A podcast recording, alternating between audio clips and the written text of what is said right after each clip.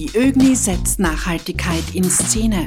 Meinungen, Talks und Standpunkte zur Nachhaltigkeit in Österreichs Bau- und Immobilienbranche. Ab sofort im Blickpunkt. Blickpunkt, der ÖGNI-Podcast mit Geschäftsführer Peter Engert. Liebe Zuhörer, wie glauben Sie, sieht die Fassade der Zukunft aus? Genau darüber spreche ich heute mit Kommerzialrat Ewald Müller, Geschäftsführer von Alu König Stahl. Ich freue mich sehr, dass du im Jahr 2020 unser erster Gast bist und mit mir über dieses brandaktuelle Thema sprichst. Mein Name ist Peter Engert, Geschäftsführer der ÖGNI und heute hören Sie die bereits siebte Folge des ÖGNI-Podcasts Blickpunkt. Lieber Ewald, vielen Dank für deine Bereitschaft. Wenn man Alu hört, verbindet man das nicht automatisch mit ökologisch. Wie ist deine Position dazu?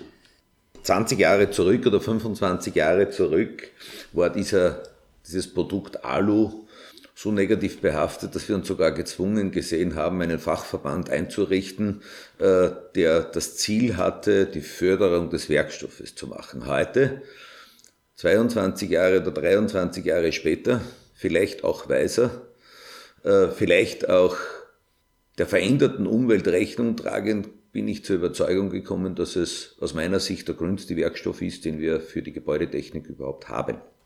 Begründe ich auch gerne damit, dass es der einzige Werkstoff ist, den wir kennen für Gebäudeabschlüsse, die heute irgendwo mit Kunststoff, Holz, Holz, Alu und die Kombinationen daraus und Aluminium äh, der einzige Werkstoff Aluminium ist, der wirklich 100% im Kreislauf gehalten werden kann und der anderes, andererseits die Eigenschaften nicht verliert. Also auch das immer wieder Aufbereiten von Aluminium verändert die Grundeigenschaft des Aluminiums nicht. Alle anderen Werkstoffe haben dort ein massives Thema. Wir sehen das, wenn wir in der Zertifizierung zu Cradle to Cradle kommen. Dort haben wir jetzt auf einmal eine komplett veränderte Situation. Dann wenden noch andere ein, ja, aber die, wir brauchen unendlich viel Primärenergie für die Erzeugung von äh, Aluminium. Das ist grundsätzlich richtig, sage aber, da hat sich offensichtlich in der Umwelt auch viel getan. Heute geht man davon aus, dass die Zukunft der Mobilität sehr stark auf Elektro abgemünzt sein wird. Heute gehen wir aber auch davon aus, und das zeigen alle Studien, dass der Anteil an einem, Alu an einem Kfz, der Aluminiumanteil, sich zu Lasten des Stahlanteils um ca. 400 Kilo pro Auto erhöhen wird. Heißt, wenn Energie nicht mehr CO2 belastet hergestellt wird, wenn wir also davon ausgehen, dass wir Energie aus anderen natürlichen Quellen erarbeiten, dann haben wir auch mit der Primärenergie kein Problem. Und das ganz Vorteilhafte ist, dass wir nur 5% der Primärenergie brauchen, um Aluminium wieder zu 100% aufzubereiten. Und aus dieser Thematik heraus komme ich zur Überzeugung, dass Aluminium der grünste Werkstoff ist und daher freue ich mich auf diese grüne, auch, auch auf dieses politische grüne Zeitalter. Das ist eine durchaus nachvollziehbare ähm, Argumentation. Ähm, du hast Cradle to Cradle angesprochen. Generell, wenn ich Aluminium einmal erzeuge, wie lange ist die Lebenszeit? Wie ist die Wiederverwendbarkeit? Wie ist das Recycling? Wie schaut das aus? Äh, das ist ein, danke, ich muss wirklich bedanken für diese Frage. Aluminium, muss man sich auch einmal unterhalten, wo wir unseren Einsatz haben.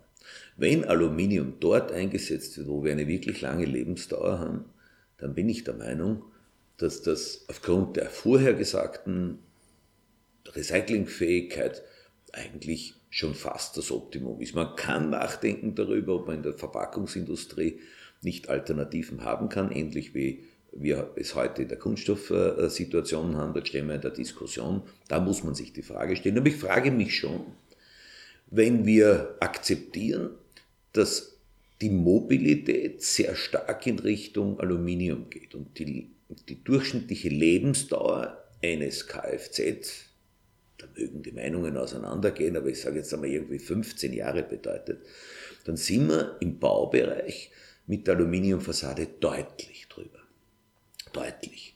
Und auch das ist ein Argument dafür, dass ich sage, durchschnittliche Lebensdauer, also wir kennen heute Büros, äh, die heute saniert werden, nicht deswegen, weil die Aluminiumfassade äh, ja auch nicht mehr up-to-date, state of the art ist. Ja, wir haben heute andere thermische Anforderungen und dergleichen, aber grundsätzlich von der Tragfähigkeit, äh, manchmal sogar von der Optik würden sie noch immer stehen. Lebensdauern von 25, 30 Jahren sind heute Durchschnitt.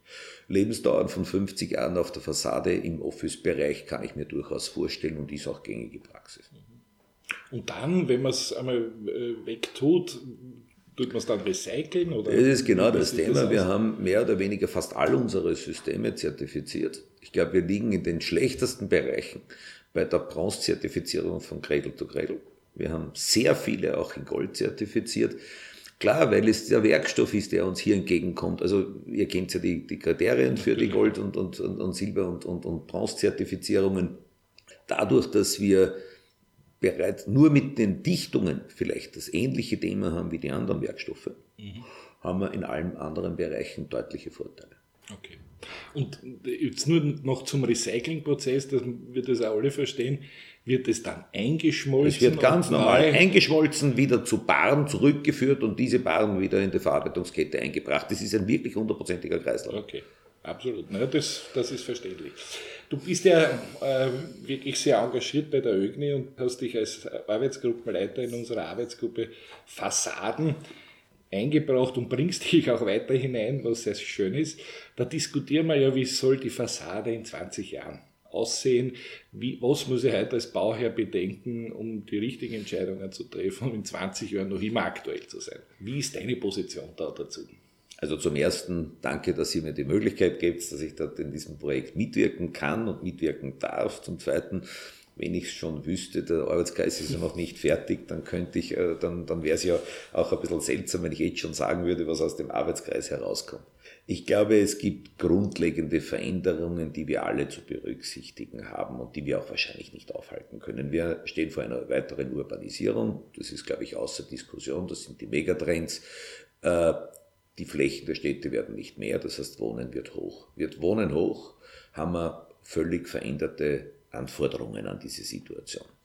Äh, Bauzeiten dürfen wahrscheinlich nicht ewig sein. Wir werden nicht viel Manipulationsfläche vor Ort haben. Das heißt, ich gehe davon aus, dass in Zukunft hohe Vorfertigungsgrade in den einzelnen Produktionen äh, den Standard bestimmen werden. Äh, ich gehe auch davon aus, dass Gebäude der Zukunft und die Fassade ist ein nicht unwesentlicher Bestandteil eines Gebäudes, kleine Kraftwerke sein müssen. Ich kann mir nicht vorstellen, dass wir in Zukunft mit Gebäuden leben werden, die Energie verbrauchen, sondern ich kann mir durchaus vorstellen, dass äh, Gebäude zumindest ihren eigenen Energiebedarf decken, vielleicht sogar zusätzlich uns frei werdende Energie zur Verfügung stellen.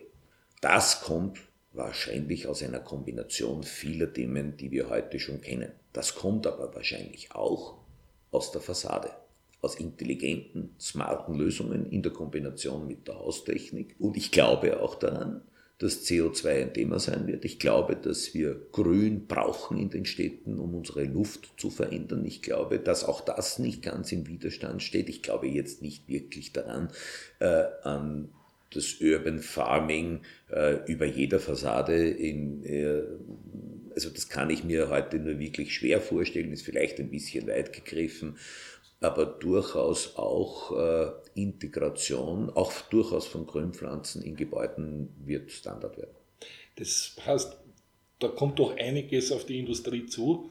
Ihr habt ja sicher Forschungs- und Entwicklungsabteilungen, die arbeiten bereits an diesem Thema? Klar, wenngleich es wirklich schwierig ist. Wir sehen heute, dass vieles heute theoretisch schon möglich ist, aber wir leben natürlich auch in einer sehr wirtschaftlich dominierten Realität. Wir sprechen sehr viel von Zertifizierungen, wir sprechen sehr viel von Nachhaltigkeit, aber gerade wir Österreicher sind aus meiner Sicht äh, schon fast Weltmeister im Planen von hervorragenden Dingen und im Umsetzen des klassischen Mittelmaßes. Uns fehlt es ja nicht an, an Willen, uns fehlt am Ende des Tages an Mut, weil wir glauben, dass die wirtschaftliche Situation uns zur Nivellierung zwingt. Das mag jetzt noch seine Berechtigung haben, das mag vielleicht auch noch ein paar Jahre gehen. Es wird sich verändern. Es wird sich die Veränderung durchsetzen, da sind wir überzeugt. Wir müssen dann ready sein. Zu früh rauszugehen, zu glauben, dass wir heute die Kraft haben, diesen Standard, das trauen wir uns einfach nicht zu. Und wir müssen, man muss am Ende des Tages auch wirtschaftlich überleben. Und daher, ja, Entwicklung sehr wohl, diesen Trend im Auge behaltend, aber trotzdem auch für die Realität produzieren. Das ist unser Credo. Wir sagen ja immer, äh, Nachhaltigkeit muss sich rechnen, weil sonst ist sie nicht nachhaltig. Und gerade in letzter Zeit eher auf dem Gebiet der Energie gibt es ja einige Beispiele, wo sich Leute vorgewagt haben in, in unbekannte Sphären, so wie das Raumschiff Enterprise, äh, und dann wirtschaftlich großen Erfolg hatten, also zum Beispiel das Kraftwerk in der, in der Greau oder der Kreisel mit seinem, mit seinen Energiespeichersystemen. Habt ihr das in eurer Branche auch, so Frontrunner, die sagen, jetzt wurscht, jetzt probiere ich einmal was? Ich glaube, da, da gibt es zwei Themen, die da zu beantworten sind. Zum einen kann ich nur unterstreichen, was du hier sagst. Nachhaltigkeit rechnet sich aus meiner Sicht in jedem Fall. Wir haben nur leider Gottes Situationen oder gesetzliche Gegebenheiten, die uns heute sagen, dass wir sehr, sehr stark in der Beschaffung investitionsorientiert sind. Wir sind nicht lebenszykluskostenorientiert. Äh, wir haben eine Studie gemeinsam gemacht, der Aluminium, der Aluminiumfachverband hat eine Studie gemacht mit der Wirtschaftsuniversität, aus dem auf einer Barwertberechnungsbasis eindeutig ersichtlich ist, dass der Werkstoff Aluminium im Vergleich zu allen anderen über die Lebensdauer deutliche Vorteile, wirtschaftliche Vorteile hat äh, setzt sich nur bedingt durch, weil die Investitionskosten geringfügig höher sind. In der Realität leben wir. Das ist einfach die Situation. Selbstverständlich, und jetzt zum zweiten Teil deiner Frage, selbstverständlich gibt es Frontrunner. Äh, wir, wir lieben es, wenn wir ähm, Energy Base anschauen, solche Bürogebäude, die heute äh, nicht nur Nullenergiehäuser sind, sondern sogar die Ansätze schon von Kleinkraftwerken oder energiegewinnenden äh, Immobilien sind, dann ist das aus unserer Sicht das richtige Signal und der richtige Weg für die Zukunft. Mhm. Spürst du eigentlich, so wie wir, ein bisschen einen Rückenwind in dieser Frage, dank der, äh, der Diskussionen Klimaschutz, Greta Thunberg etc.? Ich komme mir vor wie in einem Stiegenhaus, wo ich immer zwei Stiegen raufgehe und gleichzeitig dann zwei wieder runterfalle. Äh, ich komme nur nie auf das nächste Plateau. Äh, ich glaube, man, man merkt irrsinnig viel Willen beim Entwickler, man merkt beim Totalunternehmer, beim Generalunternehmer, beim Architekten, man merkt rundherum, es müsste sich eigentlich etwas tun. Wir planen sie auch und während der Bauphase. Wir brauchen uns nur anschauen, die ersten Entwürfe, die ersten Planungsansätze von guten Immobilien und dann den Ausführungsstandard. Und dann muss ich leider Gottes sagen, die Realität zeigt uns, dass wir immer ja, auf einem durchaus mittelmäßigeren Niveau ausführen, als wir es ursprünglich geplant haben. Also mehr Radikalität, um ein schlechtes Wort dafür zu verwenden, ist gewünscht. Ich glaube, dass das so nicht reicht. Ich glaube, dass wir den Gesetzgeber brauchen. Ich glaube, dass wir das System ändern müssen. Und wenn die Politik hier mit uns nicht mitgeht, dann wird es schwierig. Und ich glaube nicht, dass die Politik die allumfassende Macht hat, aber die Politik als Taktgeber äh, müsste hier etwas tun. Und das ist durchaus nicht Österreich gemeint. Ich glaube, da müsste man durchaus auch größer denken. Ich kann mir durchaus vorstellen, dass man gewisse Dinge heute fördert, die man in kurzer Zeit später dann fordert. Und wenn es einmal die Forderung ist, wir haben heute, es ist, wir haben in Österreich einen Baustandard erreicht im geförderten, im sozialen Wohnbau, der in Europa ein Qualitätsausmaß erreicht hat, das in anderen Ländern vielleicht sogar top wäre. Äh, wir haben dort die Anforderungen in die Höhe geschraubt ohne Ende und keiner hatte eine, eine Wahl. Und es funktioniert einfach. Warum soll es in diesem Bereich nicht funktionieren? Das ist mir nicht ganz klar. Ich meine, in Österreich haben wir eine türkis-grüne Regierung. Äh, auf europäischem Niveau hat die Kommissionspräsidentin ja extreme Budgetvorstellungen, für manche extrem, für manche ganz normale Budgetvorstellungen äh, zum Thema Grün. Es gibt ja die, den Ansatz, äh, Häuser auch CO2-steuerpflichtig zu machen. Siehst du das als richtigen Weg an? Das kann ob es jetzt der richtige Weg ist, weiß ich nicht, aber es kann ein Ansatz sein, nach der Förderung in Richtung Forderung zu gehen. Wenn wir dann schon konsequent sind, dass wir sagen, CO2-Erzeuger müssen auch einen Beitrag leisten, dann kann ich mir nicht vorstellen, dass die Immobilienwirtschaft hier ausgeschlossen sein wird. Wenn sie nicht ausgeschlossen ist, ist das vielleicht Druck genug, um die Technologien einzusetzen, die es heute schon gibt, damit man genau das umwelttechnisch positive in der Praxis dann auch schneller umsetzen. Mhm. Glaube ich schon, dass das funktioniert. Ich nehme an, ihr habt das österreichische Regierungspapier angeschaut. Ist da etwas in diese Richtung äh, drinnen? Ansätze. So Ansätze. Wie immer Ansätze. Also ich freue mich ja drauf, äh, nicht, dass ich aus Überzeugung Grüner bin, aber ich sage jetzt einmal, ich freue mich durchaus auf das Zeitalter, weil es auch, ich glaube, auch ein Gebot der jetzigen Zeit ist. Wir müssen mit unseren Ressourcen umgehen. Ich glaube, wir, wir, jeder von uns erlebt täglich diese doch spürbare mittlerweile Klimaveränderung. Und ich glaube, wir können alle nicht mehr die Augen zumachen. Wir müssen alle etwas tun, wir können alle etwas tun. Und ich glaube, dass die Immobilienwirtschaft hier ein nicht ganz unbedeutender Faktor ist. Und daher glaube ich schon, dass das auf Sicht äh, durch eine CO2-Bepreisung funktionieren kann, vielleicht auch durch andere Methoden. Eine abschließende Frage zum Thema Immobilienwirtschaft. Äh, wie siehst du die Markttrends, jetzt einmal abgesehen von den Fassaden? Die Städte werden sich weiterentwickeln, weiter wachsen, das hast du bereits am Anfang gesagt. Worauf baut ihr? Was werden die nächsten Projekte sein? Wird in die Höhe gebaut, in die Breite gebaut? Was wird die Zukunft bringen? Sprechen wir von Österreich oder von Österreich? Von ja. Österreich. Also wenn ich von Österreich spreche, dann glaube ich, nein, ich bin überzeugt, dass Wohnen hoch wird. Wir sehen äh, eigentlich seit zwei, drei, vier Jahren die ersten Wohnprojekte. Gut, wir hatten schon auf der Platte die Vorboten, sage ich jetzt einmal, aber nun nimmt es doch an Intensität zu, dass Wohnen doch in Höhen geht, ja, die wir in Wien halt bauen dürfen. Diese veränderte Bauweise würde ich als beginnenden Trend bezeichnen. Ich glaube, dass wir uns alle darauf einzustellen haben. Ich glaube, dass gerade dieser Bereich viel an neuen Prozessen und vielleicht sogar neuen Produktideen braucht, weil wir diese Assetklasse so nicht kannten, zumindest nicht in Österreich kannten. Und da wollen wir uns äh, gerade darauf einstellen. Wir glauben an die Elementfassade im Wohnbau in Kombination mit vielleicht mit Balkonen in einer sehr schnellen Bauweise, in einer sehr vielleicht auch durchaus äh, auf Cradle to Cradle basierenden ökologischen Bauweise. Mhm.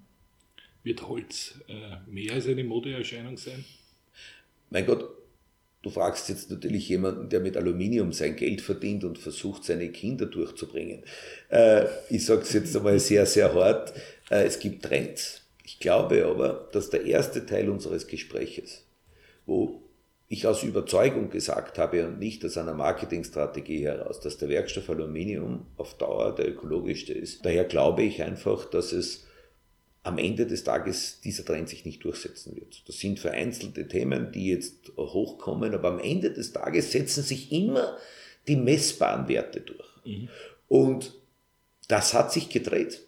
Früher hätte ich als Aluminiumvertreter hier vielleicht etwas mehr Sorge gehabt. Heute meine ich, dass die Messbarkeit eigentlich zu unseren Gunsten sich umkehrt. Okay. Vielen Dank, lieber Ewald. Danke für deine spannenden Einblicke in die Thematik und deine Gedanken über die Zukunft. Wir können sie nicht lesen, aber wir sind alle gespannt darauf und wollen sie mitgestalten. Ich hoffe, äh, es war auch für Sie, liebe Zuhörer, eine weitere interessante Folge unserer Podcast-Reihe Blickpunkt. Ich freue mich, wenn Sie auch das nächste Mal wieder dabei sind. Alles Gute.